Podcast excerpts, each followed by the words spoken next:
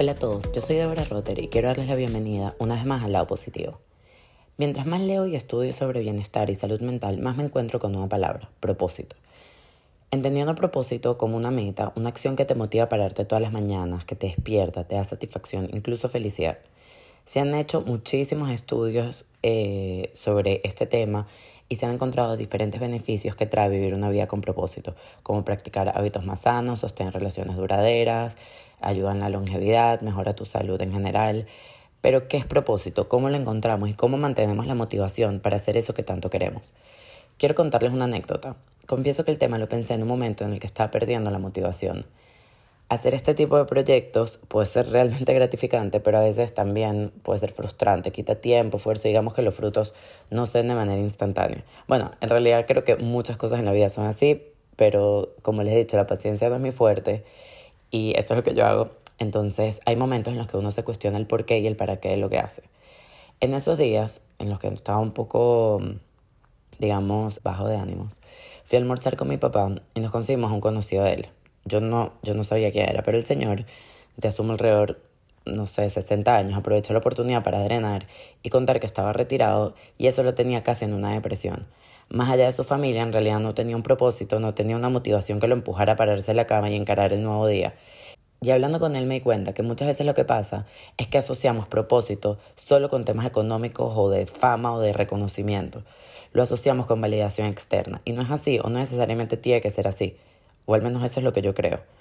Para vivir con plenitud tenemos que hacer un esfuerzo. No es fácil por conseguir eso que nos mueve el piso. Pero puede ser cualquier cosa, puede ser un hobby, puede ser una meta, trabajo, voluntariado, lo que sea. Lo que no podemos permitir es vivir una vida en automático. Entonces, bueno, en esos días de reflexión se me ocurrió la idea de tocar este tema y tengo la suerte de hablar con Keila de Paola. Ella es graduada de ingeniero de producción y especializada en estrategia y desarrollo de negocios en Estados Unidos y Europa, fundadora y dueña de Business to Purpose, una agencia de diseño e innovación enfocada en desencadenar propósitos al combinar culturas sólidas con estrategias comerciales diseñadas para el crecimiento. Una de sus bases es que con un propósito claro no hay meta que no se pueda alcanzar. Ven el propósito como algo mucho más que una ideología, es la brújula que conduce al éxito. Espero que disfruten de la conversación.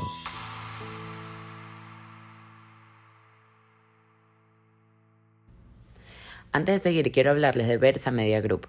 Como agencia digital, ayuda a sus clientes a navegar por el panorama del marketing digital y a desarrollar el mejor camino para lograr sus objetivos comerciales. Su proceso de planificación se centra en comprender cómo funciona el negocio de sus clientes, investigando en profundidad las últimas tendencias y herramientas actualizadas para crear una estrategia dinámica y atractiva. Hoy en día es tan importante tener una buena presencia digital que es indispensable contar con un buen aliado en este tema. Y eso es Versa Media Group, un aliado que te ofrece soluciones innovadoras y un servicio personalizado excepcional. Para mayor información pueden entrar a su página web que es versamg.com o seguirlos en Instagram arroba Versa Media Group. Hola Keila, qué chévere que estás acá conmigo. Hola Débora, gracias a ti por invitarme. Me, me emociona tanto hablar contigo porque eh, eh, vamos a hablar un tema que es el propósito. Y yo justo el otro día estaba pensando un poco como qué es lo más importante en la vida de una persona, ¿no? O cuáles son las cosas que yo como persona quiero. Y quiero siempre tener un propósito, algo que me motive a levantarme en las mañanas, algo que, que me... Mm, Sabes, que, que de alguna manera yo siento que le aporto al mundo y también en parte por eso se, se empezó este podcast. Y me encanta hablar contigo porque, bueno, primero que me encanta cómo nos llegamos a conocer, que fue gracias al podcast. Y tu empresa como tal se llama Business to Purpose, o sea, todo lo que haces tiene un propósito. Entonces me emociona muchísimo, muchísimo estar aquí contigo hoy. Ok, bueno, yo me siento igual de emocionada. De hecho, quiero decirle al mundo que este es mi primer podcast y realmente la emoción que siento es eso, o sea, me siento, bueno, súper agradecida contigo de haberme tomado en cuenta y darme esta oportunidad a tratar de ser, como la mayoría de la gente me conoce, lo más genuina posible en explicar lo, lo que ha sido mi experiencia, ¿no? Claro. Pero bueno, justamente quiero empezar por ahí. Quiero que nos cuentes un poco tu historia y qué haces en Business to Purpose. Ok, mira, bueno, te cuento que creo que somos compatriotas, eh, nacimos en, o sea, nací en Venezuela. Así es. Eh, sí, crecí toda mi vida en Caracas. estuve, pues, eh, pasé mi carrera, estudié ingeniería de producción, ¿ok? Siempre desde pequeña, yendo un poquito para atrás en la cronología del tiempo, creo que tuve una fascinación por las explicaciones científicas y también tuve un talento, lo cual no necesariamente es lo mismo, en temas numéricos, ¿no? Entonces, bueno, de ahí empecé a entender que, que muchas cosas yo le veía o las respuestas a muchas cosas las daba o las atribuía a través de los números, pero por otro lado también siempre sentí la necesidad de entender el porqué o la causa de, de, de, algunas situaciones, ¿no? Yo tengo una hermana, somos dos, eh, tengo una hermana mayor que yo, y eh, yo agarraba y las Barbies, que pues era lo que en ese momento utilizábamos, les rompía la cabeza para saber de qué estaban hechas. Entonces, imagínate, mi hermanita, mi hermanota, porque era mayor, eh, ella jugaba como tenía que jugar una niña con Barbies, mientras yo solamente quería entender qué significaba ser una Barbie, o sea, qué, qué hay dentro de esa Barbie, ¿no?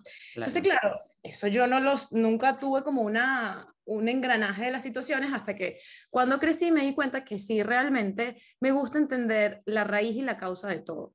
Empiezo pues a buscar trabajo y inicialmente iba a empezar en una consultora de ingeniería petrolera que me ofrecía eh, viajes a, Japón y, y, todo este tema y me parecía bastante interesante porque, bueno, tenía que ver con mi carrera. Pero luego, em, te cuento esto, yo estuve seis entrevistas en la empresa en donde realmente me contraté. Ellos se llaman Grupo Alfa, en Venezuela tienen más de 35 años pues, en el país y tienen diferentes rubros, plantas eléctricas, este, temas de energía, eh, temas de iluminación, etcétera, etcétera. Pero realmente lo que más me, me captó mi interés es que eran una empresa basada mucho en la cultura organizacional y las entrevistas que me hacían desde la primera hasta la sexta, porque me entrevistaron cualquier cantidad de personas, departamentos, hasta llegar pues básicamente al director y el founder de la empresa, eran todas basadas más en mis soft skills que en mis hard skills como ingeniero. Y, y el ambiente desde que entraba, o sea, había como cierta energía que no encontré en otras, en, en, otras vacantes o en otras compañías. Inclusive esperé hasta el máximo para ver qué me decían, para no pues eh, aceptar la oferta de trabajo en esta consultora en ingeniería e irme con el grupo Alfa. Y ahí empiezo. ¿okay? Entonces empiezo en esta empresa, más que todo, ellos habían sido tan exitosos en su modelo de negocio que querían replicarlos hacia otras empresas. ¿Por qué? Porque se enfocaban en las personas. Entonces, era una empresa de servicios, una consultora que empezaban a hacer y a mí me iban a hacer parte como founder, pero bueno, me dieron un periodo de seis meses de trial, por decirlo así, junto con otra persona para ver mi desempeño. Pasaron los seis meses y ahí viene una segunda cosa muy importante que me di cuenta que el hecho de no asegurar un tema económico, sino asegurar un desempeño basado y que por consecuencia eso traiga un tema económico, era algo que me gustaba. Entonces, bueno, empecé con este socio muy querido, este, que, bueno, de hecho, sí, él vive aquí también en Estados Unidos, ahorita estoy en Miami actualmente. Eh, empecé toda esta empresa, lo que hicimos fue hacer todo el proceso, a sacar toda la metodología para luego replicar lo que se hacía en esta empresa en otras empresas. Entonces empezamos en ciertas empresas en Venezuela, Turismo Mazo, que es una agencia de, turismo importante en Venezuela, luego teníamos otra en Colombia, Cummins, que es una empresa de energía, eh, luego empezamos a, pues, más que todo a, a llevar esto a una empresa en los Estados Unidos y ahí es en el 2014 pasado un año nada más, cuando ya habíamos contratado cinco personas, que me ofrecen quedarme en los Estados Unidos y me patrocinan la visa. Claro, todo empezó por esta consultoría que se dedicaba más que todo a crear procesos y optimizar procesos basados en el desarrollo de la persona, ¿ok? Y esto incluía todo, todo lo que tiene que ver con eh, productividad, temas financieros, o sea, cómo a raíz de la mejora de la persona podía pues tener impactos importantes inclusive en el EBITDA de la empresa, ¿ok? Para yo poder hacer esto, mi mente científica no era lo único suficiente. Este, yo necesité certificarme en una, un curso de coaching empresarial que la misma empresa me lo brindó. Eso lo hice en Venezuela, en el Ateneo Empresarial. Entonces, bueno, llego a los Estados Unidos, empiezo también pues en un tema de consultoría y ahí pues se abre todo este rubro de atender personas que se iban a relocalizar dentro de los Estados Unidos y que querían hacer negocios. ¿Ok? Entonces, ¿qué pasa? En ese momento yo me encuentro en un mercado completamente nuevo. Ahí empiezan a, a, a como decirte, a intervenir los miedos, a pesar de que yo estaba contratada por alguien, yo tenía un rol muy con mucha independencia, porque quien era mi cliente en ese momento, quien me contrata, se convierte en mi jefe, y básicamente él me pide que lo apoye en esta consultora de relocalización en un mercado que yo desconocía por completo, en un sistema completamente diferente al venezolano, en donde un tema de impuestos eh, es importante, todo el tema contable, todo el tema de, cómo funciona en sí la parte legal y, y qué requisitos debe tener cada persona para hacerlo bien en los Estados Unidos, yo me sentí un poco abrumada y amenazada, ¿no? En hacer o dar un servicio a estas personas eh, de mala calidad. Entonces lo que hice fue, en mi curiosidad de entender cómo ofrecerlo mejor, em, me empapé mucho con todo lo que era el proceso, que ahí viene mi carrera, ese es mi talento. Entonces el proceso empezaba desde cómo una persona venía a los Estados Unidos, sacaba su visa, tenía un patrimonio e invertía en un negocio rentable. ¿ok? Para eso, pues tuve muchas reuniones con abogados de inmigración, muchas reuniones con contadores, o sea, me metí en las reuniones sin necesariamente ser yo la que daba el consejo, para entender. Y muy rápidamente, este, te puedo decirte que después de casi cuatro años que yo estuve bajo esa contratación y pues dirigiendo la empresa, obviamente siempre bajo el ala de, de quien era mi jefe en ese momento, él me enseñó muchísimas cosas y, pues yo creo que en temas de ventas y negociaciones y de expectativa del cliente también aprendí mucho de él. Em, lo que se convirtió en, se convirtió en una oportunidad, mi, amenaza principal, que era el desconocimiento del mercado. Entonces, bueno, se abre, se llamaba Consulting la empresa y básicamente, bueno, era esto, ofrecer este servicio de relocalización que ameritaba todas estas alas, ¿no? Estas frentes, tanto la parte migratoria como la parte, pues, de contabilidad como la parte también eh, de negocio. Entonces, claro, eh, para ese momento yo dije, yo alcancé un techo en esta compañía. ¿Ok? ¿Qué quiero hacer? Tuve la opción de entrevistarme en compañías grandes. Este, de hecho, fui, me entrevisté en Diallo, eh, me entrevisté en L'Oreal y había algo dentro de mí que me decía que yo no quería estar en Corporate America, es la verdad. Por el otro lado, yo subconscientemente me había preparado para asumir el riesgo de emprender. Y cuando digo asumir el riesgo de emprender, es que creo que a nivel financiero, eh, primero he sido siempre muy consciente con el dinero y segundo, me había, pues, de cierta manera preparado eh, sola en decir, ¿sabes qué? Si yo emprendo, lo peor que puede pasar es que me equivoque. Y si me equivoco, lo, lo peor que puede pasar es arrancar de cero. ¿Ok? Entonces, bueno, basado en este pensamiento, lo que dije fue, me voy a arriesgar y voy a emprender mi propio negocio. Y ahí es cuando nace B2B, ¿ok? Que es Business to Purpose. Y lo que hace Business to Purpose básicamente es desarrollar negocios y talentos basados en un propósito, ¿ok? Las siglas, si tú las, pues, las escuchas, son B2P.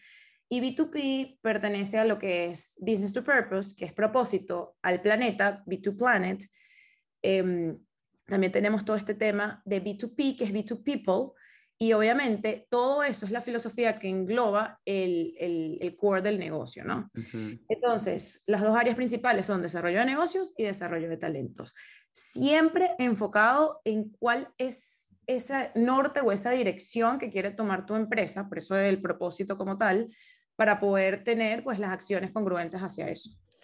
Es que, ¿sabes qué me parece súper interesante? Que, o sea, incluso preparándome para este episodio, siento que me hizo demasiado bien a mí como persona y en cuanto al podcast, porque muchas veces, o sea, y por lo menos Simon, o sea, creo que la persona más, como que, que habla más del tema, por lo menos recientemente, o más popular, no sé si es el que más habla, es Simon Sinek, eh, que tiene el libro Start With Why, eh, que habla de la importancia o sea, dice que todo el mundo sabe su what, ¿no? Como que qué es lo que hace, como que es una empresa que hace tal cosa, ¿no? Y el, y el how, que es como sería como que cómo lo haces. Pero lo que realmente hace destacar a las empresas es su why, es el por qué, y ese por qué es el propósito. Eso es como lo que, lo que te hace destacar. Y claro, eso se puede ver desde un punto de vista, eh, sabes, de negocio o de emprendimiento, pero también desde un punto de vista personal. Que, ¿Cuál es tu propósito? Entonces, para poder seguir, te quiero preguntar, para ti, ¿qué significa propósito? Eh, porque además sabemos que hay muchos tipos, ¿no? Como que el propósito puede ser proteger, puede ser enseñar, puede ser explorar, puede ser ayudar, o sea, pero ¿cómo definirías tu propósito y cómo podemos hacer para conseguirlo? Ok. Bueno, lo primero es que esto es libre interpretación del, del, que escucha, porque evidentemente no considero que tengo, ni soy dueña de la verdad absoluta, ¿no? Basado en lo que, mi experiencia, puedo decir un statement muy claro. Para mí, uno de los principales errores o el error más grande es que la gente piense que el propósito viene del trabajo. Para mí, en específico. Yo te definiría en un nivel más profundo y menos técnico, para mí es la intención y el sentido que el ser humano le otorga a su vida. ¿Ok? Entonces, a veces yo me pregunto y digo, ajá, pero yo nací para tener un propósito. Realmente no es que tú naces con una misión, en mi, manera de verlo, ¿no? Yo creo que es que tú naces y cuando tú tienes un, o sea, tú naces para vivir con plenitud y no por inercia. Y cuando tienes un norte y algo que realmente causa un impacto, que viene siendo el propósito, ahí es cuando sabes vivir. Eso es lo que yo pienso, cómo define un propósito, ¿no? Pero a veces eh, decir que todo el mundo tiene una misión y un propósito, creo que a veces más bien frustra porque es difícil saber cuál es la misión, es difícil saber cuál es el 100%. Propósito. Sabes que me da risa que digas eso porque yo siempre he echado broma. A mí me interesa todo no me interesa nada en particular, ¿entiendes? Y, y, siempre he hecho broma como que, que, no, no hay nada en lo que yo me, ¿entiendes? Yo no me, yo no me puedo imaginar, imagínate, que me gusten nada más los reptiles, ¿entiendes? Y que, ¿sabes? Solamente aprendo de eso. O sea, no, yo soy muy curiosa, entonces siempre he hecho broma que soy como passionless. ¿Sabes? Que no es que tenga una pasión así que, ¿sabes? Es lo que más me interesa en el mundo. Y siento que de alguna manera se, se, está vendiendo mucho la idea, además de que todo el mundo tiene un propósito y sigue tu pasión y sigue tu propósito, pero es muy real lo que, lo que acabas de decir, que, que uno se puede frustrar en esa búsqueda. Total. Mira, te digo, te digo una anécdota. Yo siempre, o sea, mis amigas me buscan mucho este, para, para que las escuche, bueno, una gran mayoría para, para que las escuches y con esto, con este tema que a veces pues me gusta todo este tema del coaching, que también el concepto está trillado, la manera más fácil para mí explicarlo es todos y cada uno de nosotros tiene una chispa por dentro. Entonces, para mí el propósito, más que una meta o algo que, que, como que perseguir, es como cómo traes esa chispa a la vida. ¿Me explico? Y para traer esa chispa a la vida, ahí es donde tú dices, ¿cuáles son los momentos, momentos, incluyendo trabajo, relaciones, amigos, todo lo que engloba, cuáles son los momentos que me hacen traer esa chispa?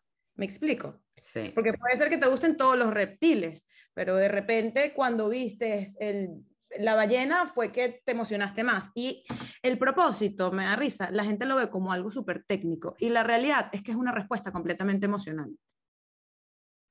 Sí. Y creo que diste en el clavo cuando hablas de Simon Sinek, él habla justamente de que todo viene del what, o sea, que es inside out, ¿no? Que del why luego se traduce al what y luego se traduce al cómo. Cuando alguien compra algo, es algo emocional. Ahí lo traduces a los negocios. Eso es una compra emocional.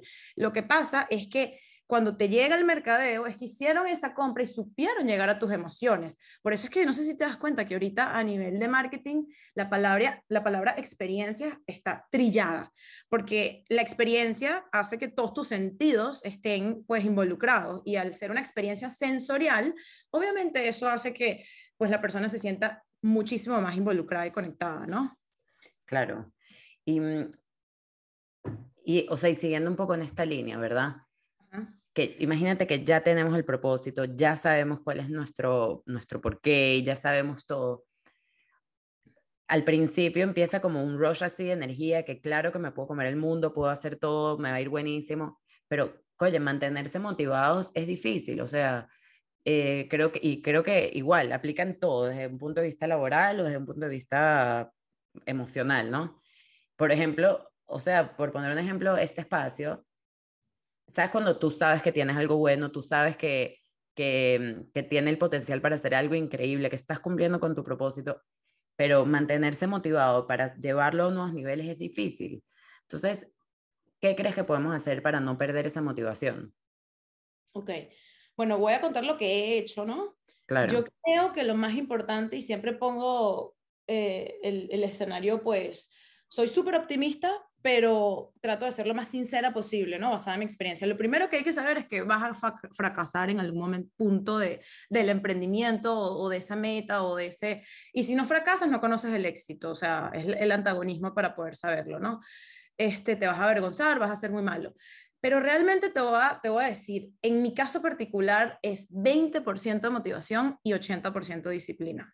O sea, creo que hay una confusión con el pensar de que todo el tiempo se está motivado. Es humana y biológicamente imposible tener, porque esos son pues hormonas, esos son químicos que, que, se están releasing en, tu cerebro, la dopamina, la oxitocina, lo que te mantiene motivado. Es imposible, ¿no? Y, las circunstancias y los factores externos que hoy en día, pues evidentemente nos acarreran, inclusive con la pandemia, cada vez lo hace más difícil mantenerse motivado y no perder el foco. Entonces yo creo que la disciplina es un skill y se practica es un hábito, es algo que se puede obtener, me explico. Entonces yo, mi mejor consejo es fomentar disciplina y tener la clara convicción. Otra cosa que yo siempre hago es cuando estoy en plena incertidumbre, porque hay que entender que el que no quiere ser empleado y el que quiere emprender, em, tiene un riesgo y tiene un nivel de incertidumbre mucho mayor, ¿ok?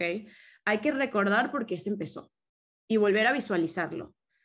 ¿Ok? Y probablemente visualizarlo significa volver a escribirlo o volver a hablar de lo mismo, hacer como reinforcement de lo que se está haciendo, ¿ok? Eh, ¿Qué otra cosa pudiese recomendar? Celebrar las pequeñas victorias. A veces por querer ver un, un goal súper ambicioso o una meta súper grande, se nos olvida que si no llegamos a un pasito pequeño no vamos a poder ver el, el completo, ¿no? Y en ese sentido, yo recomendaría ponernos metas alcanzables ambiciosas, pero lo suficientemente doables, ¿ok? Sabes que te, te, juro que me da risa porque hay cosas que sé y se me olvidan. Ahorita justo que estás hablándolo de las metas, me acabo de acordar em, que hice una cápsula sobre esto, sobre The Science of Wellbeing, un, un, un curso que hice, y una de las cosas que dicen, y la verdad es que se me había olvidado, es que dicen que, que mm, no solo es importante ponerse metas asibles, o sea, que uno, que, sino ser muy específicos con las metas. La verdad, de verdad se me había olvidado. Pero, me, y me parece que, que, es genial, porque, o sea, no es decir, por ejemplo, quiero hacer un podcast, sino es decir, quiero hacer un podcast que hable de esto, que salga tal día, que lo grabe de esta manera. Y entonces, como que en el momento que tú ya le das cuerpo a esa idea, puedes ver cómo en realidad la puedes llevar a cabo. Y eso, y eso ayudar, pues. Y una cosa que te quería comentar, em, preparando, o sea, eh, investigando un poquito para el episodio, me conseguí con un término que me pareció súper interesante, que se llama locus of control, que es como el grado en el que tú sientes que tienes control sobre tu vida, ¿no? Porque, ¿qué pasa? Siento que la motivación también va mucho de la mano con si las cosas te van saliendo o no. ¿no? Si, si, si tienes control sobre lo que está pasando o no está pasando. Y, mm, y me pareció muy interesante porque dice que los niños que tienen éxito porque son inteligentes, ¿no? Como que las cosas se les dan eh, con mayor facilidad, ponte a nivel académico, tienen lo que se llama eh, como que el locus of control externo, por decirlo de alguna, manera. Y si las cosas no les salen bien, eh, se frustran como con mayor facilidad, ¿no? Porque siempre han estado acostumbrados a que con su inteligencia pueden conseguir las cosas. Mientras que los niños que tienen que trabajar duro para conseguir eso, entienden que el esfuerzo va a depender de ellos. ¿Me explico? Sí, sí, sí. Y, y, no es de factores externos. Entonces, la motivación es mucho mayor. Entonces, que también es muy importante, o sea, entender la relación entre el trabajar y esforzarse y que las cosas no vienen solas y como que no perder, e, no perder ese empuje, pues, cuando te sientas frustrado. No sé si, si lo expliqué bien. No, no, no, claro que sí, te, te entiendo perfecto. Conozco, conozco el, el término uh, muy a nivel superficial, pero está muy relacionado con, con Joe Dispenza y como él dice, él es un neurocientífico brutalmente inteligente, ¿ok? Que pues estudia, es quiropráctico, estudia la física cuántica y entiendo el término, las personas que viven en ese locus de control externo pues como lo dice, tienen una dependencia a los factores externos. Eh, y esos son picos, por cuando todo va bien y las circunstancias van bien, todo te va a ir bien y la motivación va a ser brutalmente buena. Pero cuando todo va mal, entonces todo va mal también. Entonces, claro, yo creo que este, no, es un híbrido, yo sí pensaría que primero viene de, lo de adentro, es saber y entender que en, el, que en algún momento se va a fracasar, porque si uno se prepara para el fracaso, el, el, el, efecto sorpresa no causa tanto impacto en lo que, en lo que uno está haciendo, me explico. Entonces, entender y de verdad concientizar que pueden haber 10.000 fracasos, pero que hay un norte claro. Entonces, la verdadera convicción está en no pararte justamente cuando no, las cosas no van bien, sino simplemente seguir, seguir, seguir. Y muchas veces la estrategia que estás teniendo a nivel de negocios es la equivocada y la única manera de entenderlo es, el mundo te lo dice, el cliente te lo está diciendo, la persona te lo está diciendo, es que pues te avergüences de ti mismo, es que hiciste un trabajo que no tenías que hacer. No por eso el cliente es malo, no por eso el empleado es malo, no por eso, o sea, lo que hay que ver qué está pasando y qué me está enseñando esta, esta, esta, esta situación para yo poder seguir con mi convicción y mi norte que lo tengo muy claro. Pero sí, yo creería que en ese sentido lo mejor es no depender de los factores externos, sin duda alguna. Y una pregunta, por ejemplo, viene un cliente donde ustedes, ¿verdad? Y les dice, quiero que me ayuden a definir mi propósito. ¿Cómo es el proceso para, para llegar ahí? ¿Qué tienen que hacer? ¿Qué, qué preguntas tienen que contestarse?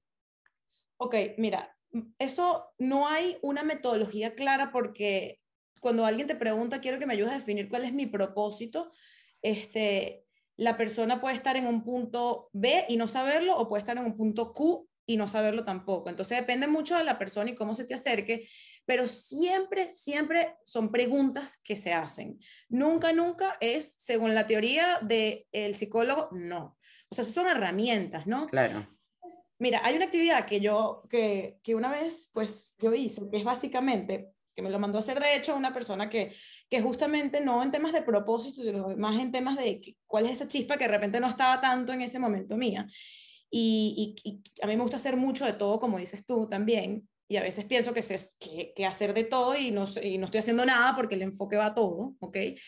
Justo me mandó a hacer una actividad y me dijo, agarra tres amigas o amigos no agarres novio, no agarres papás, no agarres mamá. Y le vas a preguntar, ¿por qué son tus amigos? Ellos te van a decir, bueno, porque me caes bien, porque somos amigos del colegio. No, no, no, no, no. Tú vas a decir, no, eso no, no es suficiente. Sigue indagando el por qué, pero ¿por qué? Bueno, tú eres una persona bella, inteligente, eres súper movida, eres, eh, tú no. El verdad, la verdadera pregunta y el verdadero por qué, de por qué tú eres mi, por qué alguien es tu amigo, es el valor que tú le traes a esa persona. ¿Me explico? Entonces, el propósito va muy asociado a la contribución y al servicio. Es, e, es, mucho menos desinteresado de los propósitos personales de cada uno. O sea, casi siempre la chispa de alguien es cuando hace un impacto o en una comunidad o en una persona o, o, en, o, hasta en un perro, o sea, no tiene que ser, es el impacto que tú estás causando. Entonces, cuando se, cuando se define bien cómo impactas tú en, en, tu familia, en tus amigos, en una comunidad, es ahí donde parte todo el propósito. Y luego eso, la idea de eso es tratar de traducir eso, como dice el Ikigai, en algo rentable. Yo puedo ser un negocio out of it. Yo soy bueno escuchando a los demás. Yo soy bueno, este, pues, entendiendo cuál es la situación y dándole un ángulo. Yo soy bueno simplemente siendo genuino y diciéndole los mejores consejos. Yo soy bueno. O sea, eh, partiendo de esa parte emocional, cómo hacer que luego de eso, pues podamos traducir ese talento en algo más tangible y en un negocio rentable. Claro, también lo que se puede conocer como a lo mejor ventaja competitiva o algo así, como que muchas personas hacen esto, pero tú eres el único que lo hace de esta manera o eres el único que tiene esto. Exacto, a tu manera, porque pueden haber muchos que son como tú, pero todos lo hacen diferente, ¿no? Claro. Y mm, nos, nos pudieras poner un ejemplo o una anécdota de, puede ser personal o, o de un cliente, o sea, sin decir nombres, em, en el que en el momento que se definió un propósito, en el que uno está claro de lo que quiere y por qué lo quiere, eh, como que, ¿sabes? Se hizo un, un, switch importante. Sí, te puedo poner, a ver, déjame, déjame pensarlo. Mira, en una, en una de estas, cuando yo estaba en todo este tema, Hoy en día mi negocio también se enfoca mucho en apoyar a personas que se quieren relocalizar por la dinámica de lo que yo estaba haciendo. Y la realidad es que una vez en una consulta, pues me llega a través de un bufete de abogados ¿ok? Una persona que se quería venir a vivir a los Estados Unidos y tenía un patrimonio X, ¿ok? Para invertir. Entonces me estaba pidiendo apoyo en, en, pues, en esa inversión. O sea, ¿qué, qué negocio es bueno para comprar? Compro una franquicia, ¿no? Compro pues mi propia empresa. Entonces había algo en, en la conversación que me hacía sentir a mí que la conversación estaba completamente por inercia, ¿ok? Entonces ella no me dijo, yo no sé cuál es mi propósito ni necesito saber cuál es mi propósito, ¿ok? Pero yo sentí que ella estaba haciendo algo sin ni siquiera pararse a pensar lo que estaba haciendo. Entonces, la primera pregunta que le hice después de escucharla por media hora fue, ¿por qué quieres venirte a los Estados Unidos? Entonces, la respuesta fue, me quiero venir porque, porque bueno, quiero probar en otro lugar, pero ¿cuál es la verdadera razón? No, es que, es que estoy huyendo de la realidad que estoy viviendo en mi país. Ah, ok. ¿Y tú quieres invertir eso en un negocio? ¿O quieres mudarte? ¿O quieres tratar la realidad? ¿O quieres mejorar tu circunstancia? Entonces, pregunta tras pregunta, fuimos indagando y el punto de toda la conversación es que para mí al final de esa conversación, ella no necesitaba venirse a los Estados Unidos. Ella lo que estaba huyendo era una relación emocional. Ujú. ¿ok? Entonces, claro, el propósito de esa conversación, donde yo pude haber vendido un servicio, ¿ok? No fue decirle, tú vas a invertir tu dinero en esta franquicia o en este proyecto. El propósito fue entender realmente cuál era la naturaleza de, de lo que ella estaba haciendo. Entonces, una vez se entendió, obviamente se tomó acción y probablemente ella en el futuro, eh, pues sí aplicó para una visa y todo lo demás, pero en el momento no necesariamente lo que ella pensaba que quería era. Entonces, con esto lo que quiero decir, más allá de, ponerte un ejemplo, quizás no definen necesariamente eh, la metodología de propósito, es que el propósito también puede ser evolutivo, ¿ok?